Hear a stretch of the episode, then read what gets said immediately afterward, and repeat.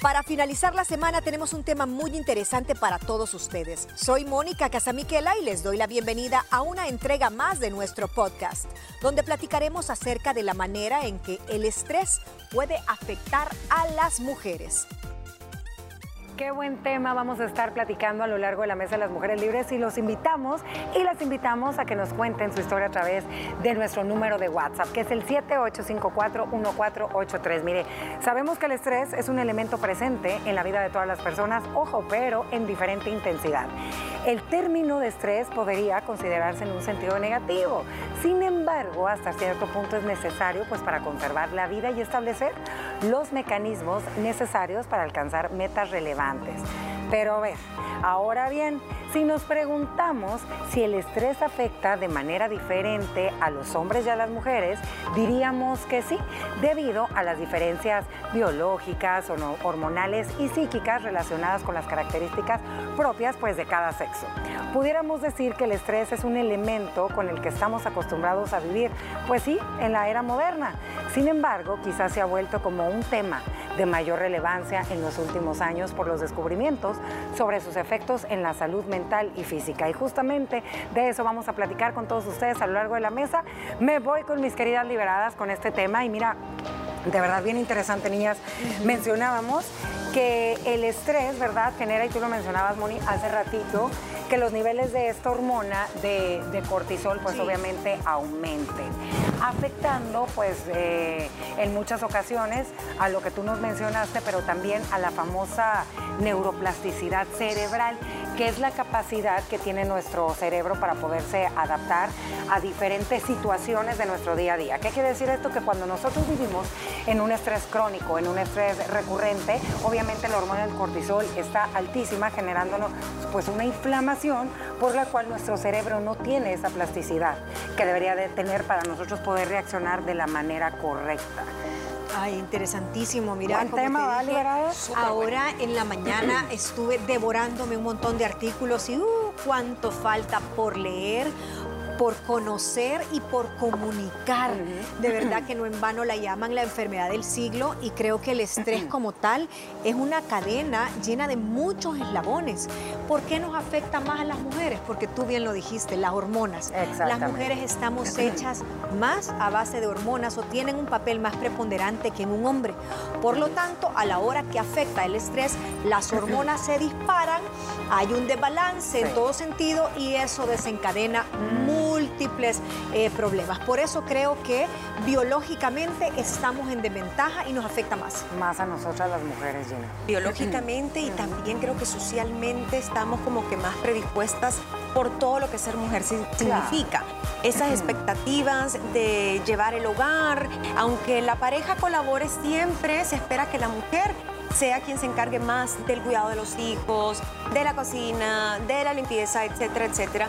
Y ahora que tiene más oportunidades laborales, también quiere crecer y también se le exige lo mismo que a los hombres. Entonces, hay mucho que hacer en un día de 24 horas, entonces creo que mucho de esto sucede por querer llenar las expectativas y por además uno, como persona normal, querer tener tiempo para uno. Y ahí viene el problema, que no te alcanza el tiempo hasta que te quemas. Y muchas veces te sentís culpable y decís, yo tengo que poder si todo el mundo puede. Mas no nos damos cuenta que cada ser humano es diferente y tu nivel de tolerancia del estrés puede ser más bajo que el de otra persona. Y yo creo que hay que aprender a reconocer eso. Sí. Fíjate, me quiero, te quiero robar un pedacito de lo que dijiste y es cuando estás en, ese, en esa intensidad de estrés que a veces ni siquiera nos damos cuenta. Dicen unos estudios que les voy a compartir ahorita las cifras para que vean lo preocupante que es el tema en nosotras las mujeres, que cuando nosotros o cuando las mujeres tenemos eh, niveles de estrés demasiado altos y ya vivimos con ese estrés crónico, que lo hacemos parte de nuestro vivir, parte de nuestro día a día, podemos entrar a un estado que se llama desesperanza, niñas. Ese estado de, de desesperanza, como lo llaman los médicos, es el camino directo a una de las enfermedades que dicen que va a ser la más diagnosticada mental en los próximos años, que es la depresión. Ojo con eso. Como le comenté, les traigo unos estudios y esto es de la Oficina para la Salud de la Mujer del, Departamento y Servicios Humanos de Estados Unidos. Ojo, ¿las mujeres son más propensas que los hombres a experimentar síntomas de estrés? Check. El sistema nervioso femenino parece tener una respuesta más contundente al estrés agudo y miren, y a un regreso más lento a la normalidad una vez que ha pasado el factor estresante, por lo cual es más probable que nosotras las mujeres seamos mucho más vulnerables a tener el estrés por más tiempo dentro de nuestro cuerpo. Gina mencionó algo. Ya vamos a entrar cuáles son algunos de los factores que entran en juego para que vivamos tan estresadas. Y un estudio que se hizo en México dicen que las mujeres padecen más estrés laboral que los caballeros. Este estudio se llevó a cabo en el año 2021 y fueron 11.000 mujeres las que fueron encuestadas y el 63% de ellas dijo que ha sufrido estrés laboral los últimos 24 meses. Híjole. Imagínense, Gina lo mencionó, los tiempos han cambiado, nosotras las mujeres tenemos pues muchas más oportunidades de desempeñar más roles en nuestra vida, de tener, optar por otros puestos de trabajo. No dejamos de ser mamás, no dejamos de llevar un hogar, no, no dejamos de querer llenar esa lista interminable de actividades que una se las hace y se las pone en la cabeza que tienes que llenar y terminar. Sí, mira, eso es, eso es como bien paradójico, porque nosotros también hemos pedido ese espacio, hemos, pedido, hemos pedido equidad de género, y de alguna forma la naturaleza, y con esto no estoy diciendo que no nos los merecemos, pero biológicamente tal vez estamos diseñadas diferentes porque ese estudio dice que nosotros tardamos más en desacelerarnos, en bajar esos niveles de estrés. El hombre ha manejado normalmente eh, puestos gerenciales, CEO, etcétera, etcétera, a donde tal vez biológicamente tiene esa capacidad de decir, bueno, ya salí del trabajo, me voy y llego con otro sombrero de el esposo y el papá a casa. Pero la mujer no. Entonces tus niveles de estrés siguen y siguen y siguen. Y saben que el cortisol, que al final es la gran protagonista del estrés, la que se lleva el número uno.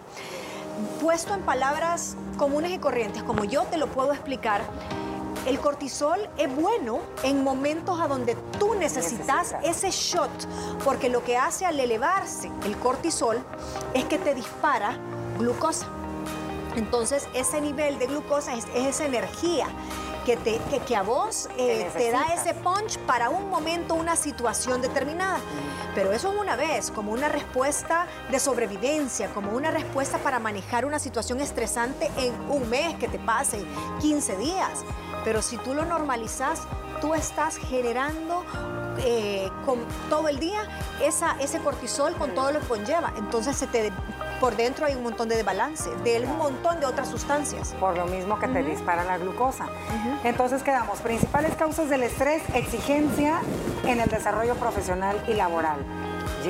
Ay, miren, para mí hay varias cosas aquí. lo que explicaba Mónica, que de esa no se salva nadie. Sí, nadie. Pero si no lo aprendes a controlar, los niveles de cortisol suben y ahí se vuelve crónico. Creo que ahí puede haber cierta predisposición eh, genética o hereditaria a tú ser una persona con baja tolerancia al estrés. Puedes tener antecedentes de familiares con depresiones o con enfermedades de ansiedad, que está muy ligado también, que viven en tensión y tuvieron problemas y no supieron lidiar con ellos.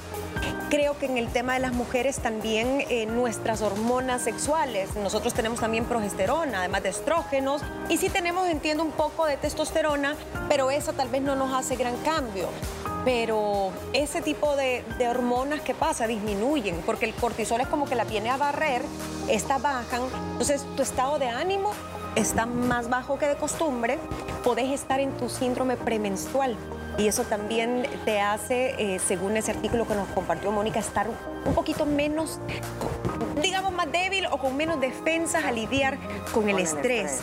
Y lo que viene a pasar es una inflamación sistémica de tu cuerpo, no solo que te sentís hinchada, sino que realmente puedes retener líquidos o incluso tus órganos se inflaman. Y eso es malísimo, es como la puerta para que te entren virus y enfermedades. Y, hablando de la testosterona, si bien es cierto, como dice Gina, en las mujeres tenemos testosterona en una dosis adecuada y sabiamente hecha por Dios, pero ese poquito que nosotros tenemos eh, como mujeres, y sobre todo cuando llegas a un tema de climaterio y menopausia, la testosterona que tenemos como mujeres te disminuye. Y en la testosterona está también la libido. Y aparte de eso, muchas veces decís, bueno, pero entonces en los hombres sí, obviamente el deseo sexual baja cuando hay un nivel de estrés. También en las mujeres. la testosterona, la poquita que tenemos, cuando se disminuye, te baja el deseo sexual y también la fuerza, porque la testosterona es la que te da la capacidad para levantar esta mesa, para chinear algo, para cargar una caja. Entonces de repente vos decís, no tengo ni fuerza, estoy débil. Esa debilidad muscular es falta de testosterona, producto de todo esto. Fíjate, y esa era la siguiente causa, mayores cambios hormonales que los hombres, que viene siendo pues la menopausia, nosotras las mujeres, cuando tienen problemas en su matrimonio, están pasando por un divorcio, por una separación, y va de la mano eh, que tienes que ir a trabajar, va de la mano que tienes la crianza de los hijos, va de la mano que tienes que eh, llevar tu hogar, todo eso son unos detonantes muy fuertes de estrés para nosotras las mujeres, para las que viven eso en su día a día, que lo hacen parte de su vivir y que a veces ni siquiera se, dan cuenta hasta que ya es tarde. Como lo mencionamos, ¿qué otra cosa creen ahorita en esta era digital? Mónica y yo lo mencionábamos, lo platicábamos también con la chef. ¿Creen que también nos puede generar estrés el mundo digital? Sí, la saturación. eterna la, saturación y esa eterna comparación de querer llenar unos, estándares y cánones que a lo mejor y tú ves que otra sí puede y yo lo quiero hacer. Sí, yo creo que es estar sobreestimulado porque mira, también te podés estresar de estar con gente que te estresa, de gente que solo problemas te cuenta. ¿o ¿Cierto? Que te Buen punto. La gente estresa, un mal jefe estresa, te contagia. Las redes sociales te pueden estresar sin saber. Y yo, escuchándolas a ustedes, comentaba, sí, es cierto, a mí me pasa. A veces estás, dale y dale con el dedito y dices, ¡Ah! yo necesito este limpiador, yo necesito ese vestido. Ay, qué bonito se ve, ya voy a ir a mi closet a ver si encuentro tal cosa. necesito, necesito, no tengo, me comparo, eh, me falta esto que tiene el otro. Total, en tu mente estás, no soy suficiente, necesito esto, no me alcanza el dinero para comprar aquello que vi. Entonces, Sí, pero también las malas noticias en un noticiero. O sea, sí creo que hay que ser bien selectivo para no expresar. Y factores ambientales, que también es todo lo que te rodea en ese sentido. Y yo sé que ya te están diciendo que tenemos que irnos a una pausa, pero antes de irnos a comerciales, la gente que nos ha escuchado ese primer bloque, bueno, ¿y cómo mido el cortisol? En un examen de química sanguínea, te lo pueden medir, ya sea en un examen de sangre, te lo pueden medir en un examen de orina o inclusive con una simple toma de saliva. Mira. Y en el de sangre te hacen dos, uno al nomás levantarte y otro ya después en la, en la tarde, porque creo que los niveles de cortisol son diferentes. En la tarde tienen que ser menos porque ya te vas desacelerando y al principio en la mañana tienen que estar arriba porque tú empezás con un gran dinamismo y fuerza el día. Eso es lo normal pero hay, rangos. Averígüelo si usted cree que ya es parte de un estrés crónico y tiene elevado el cortisol. Hay tres vías para hacérselo, vaya a cualquier laboratorio y que se lo dictaminen. Nos vamos a ir a una pequeña pausa comercial, pero quédese con nosotras porque venimos a contarles algunos síntomas físicos y psicológicos que manifestamos nosotras las mujeres cuando tenemos estrés. Ya volvemos. Al regresar seguiremos compartiendo más información del tema de hoy. Síguenos escuchando. Muchísimas gracias por continuar en sintonía de nosotras las liberadas y saludos también a todos los que nos están escuchando a través de nuestra plataforma de podcast. Cuéntenos cómo lidia usted con el estrés. Nos vamos, mis liberadas, con los síntomas físicos. ¿Cómo podemos empezar a detectar que realmente estamos con un estrés? Pues digamos crónico, porque a veces uno ya le hace parte de su vida y ya ni siquiera le das la importancia que deberíamos de darle. lo, platicábamos ahorita de entrar con todos ustedes eh, al aire, dolores de cabeza, te empiezan, y Gina lo decía, cuando estás en tu menstruación se agudizan más. Más, puede que la menstruación no llegue la fecha que tiene que llegar y tus ciclos se alteren o te viene, digamos, a las tres semanas o pasó una semana, 10 días y no te bajó, puede ser porque el estrés y en el momento en que solucionas ese problemilla, lo que sea, llega, ¿no? Y, el, que no le llegue la regla, ojo, también es un estrés. En el caso de muchas mujeres, entonces sí creo que hay que saber eh, detectar ese tipo de cosas. ¿Qué ha pasado a lo largo del último mes que de pronto le esté cambiando el, el ciclo? En mi caso, Napajo, yo lo sé por esta parte de la mandíbula, el famoso bruxismo, que si bien no es todavía bruxismo, día que estoy así como estresada, ando apretada, hasta leo con esto apretado. Em, se te cae el cabello muchas veces también. andas con ganas de chillar todo el día, nos ponemos hormonales y así bonito, feo, horrible, igual Quiere llorar. Ajá. no Ay, yo tenía Ana ganas de llorar en la mañana que vi que se estaban grabando unos de kinder. Ay, y yo traía lentes y yo... Iban en unos carros con globos, de verdad. vas a llorar, ojos- Ajá, y yo decía, ¿en qué momento se me están yendo los años con mis hijos? Pausa, fue. Eso es sentimental. No, no. Ajá, ¿qué andas? No, Sí, no, sentimental. irritable, brava, impaciente, podés andar. A la defensiva, A la defensiva. platicábamos algo. Te cae mal la gente. Te- Ah, sí, no, ¿verdad? Sí. sí. Te cae mal la gente porque estás predispuesta, eh, no predispuesta, estás irritable, Estable. estás sensible, Ajá. entonces no te gusta el ambiente de trabajo y no sabes qué es. No te gusta tal compañero de trabajo y no sabes explicar por qué. No solo te dan episodios de llorar, sino que también te dan episodios de no hablar con nadie. Sudoraciones, que muchas mujeres que están entre los 45, 52 años creen que es una menopausia Y no. y a veces no lo es porque es sudoración helada. El sueño se te va. Aquellas largas noches de insomnio, no hay nada más eh, explícito que, que el cuerpo te, te diga que con un insomnio es igual a estrés. Imagínate. ¿Qué otra cosa? Dolores cervicales, dolores lumbares, las torácicas casi nunca. Dicen que más que todo es arriba y la, la parte lumbar, Oigan, diarreas. ustedes, yo tengo a una conocida que debido al... Y quiero retomar este ejemplo que, que tú dijiste hace rato, se me hizo bien interesante que hay muchas personas que están pasando momentos muy duros y difíciles, que tienen algún ser querido con algún problema eh, de salud eh, en casa o han tenido una pérdida eh, y viven con ese estrés crónico. Bueno, pues una persona conocida mía eh, está en una situación familiar debido a ese estrés crónico permanente que lleva a lo largo de ocho años de su vida casi. Ella un día amaneció sin no poder mover el cuello, niñas. Estaba prácticamente sin poder hacer esto. Fue a pasar consulta y le dijeron los médicos, y fue el ejemplo que yo retomé que tú nos mencionaste hace rato, Moni, que debido a un estrés crónico su cuerpo lo manifestó.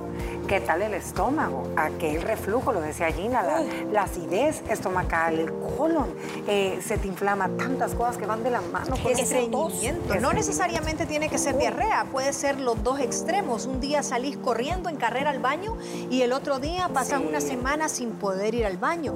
Eso de la tos, Gina, es La cierto. tos, sí es cierto. Hay gente que, que se empieza a automedicar, niñas, Ajá. con jarabes o lo que sea, porque "Ay, es que tengo una gripita. o- Alergia. O una alergia. Ajá. Y cuando ya no se va esa alergia y esa tos y van a un gastroenterólogo, les dicen es puro reflujo. Usted tiene opresión en el pecho, pero lo que lo está causando es aquel desorden que tenés de ese, no sé si nunca lo han sentido, como una sensación de vacío, pero también de náusea y que querés sacar y sacar y sacar. Pero es simplemente que Reflujo. tu pobre estómago, que es otro cerebro, está gritando que tiene estrés. Imagínate Y sabes que a mí me pasó eso y yo no sabía. Y yo eh, por equivocación di con ese diagnóstico. Ajá. Yo llegué por un tema de bruxismo y entonces a mí me dolía justo acá, esta zona. Y yo decía, ¿será una muela? Sí. ¿Será? Todavía me toco y me duele. ¿Será el oído? Voy a donde un otorrino, me revisa el oído y me dice, abrí la boca. No, si por lo que tenés un gran reflujo, me dice. Y eso es producto del estrés. Tenés quemado todo esto Ay, y el dolor es por eso, no era, no tenía nada que ver con bruxismo, no tenía nada que ver con el oído, sino que mi problema era por dentro. Y yo sí pasaba, y hasta la fecha, fíjate, paso como, como que si tengo que hacerle a veces así, y es parte del, reflujo por estrés. Tenemos otro que es problemas de la piel. Las ojeras se te marcan muchísimo más, empiezan a lo mejor a salir eh, algo de salpullido alrededor, ajá, algún eczema en tu piel, puede llegar a aparecer como ese rash también en la cara, puede llegar a aparecerte eh, también en los labios los famosos fuegos. Niñas, Sí. ¿cómo se ya llaman? me ha pasado ¿Ustedes a mí. cómo les dicen a El las de aquí? pispelo. El pispelo, no les voy a decir yo cómo les digo porque van a burlar. Pero el Eh, pispelo es también por estrés. Dicen que en ciertas ocasiones sí. puede llegar a, a salir, no siempre, porque ya sabemos que el pispelo tiene también otros A mí en la boca sí me en la fuego. Y nos vamos con eh, los síntomas psicológicos. Dicen que muchas mujeres pueden parecer anorexia y bulimia.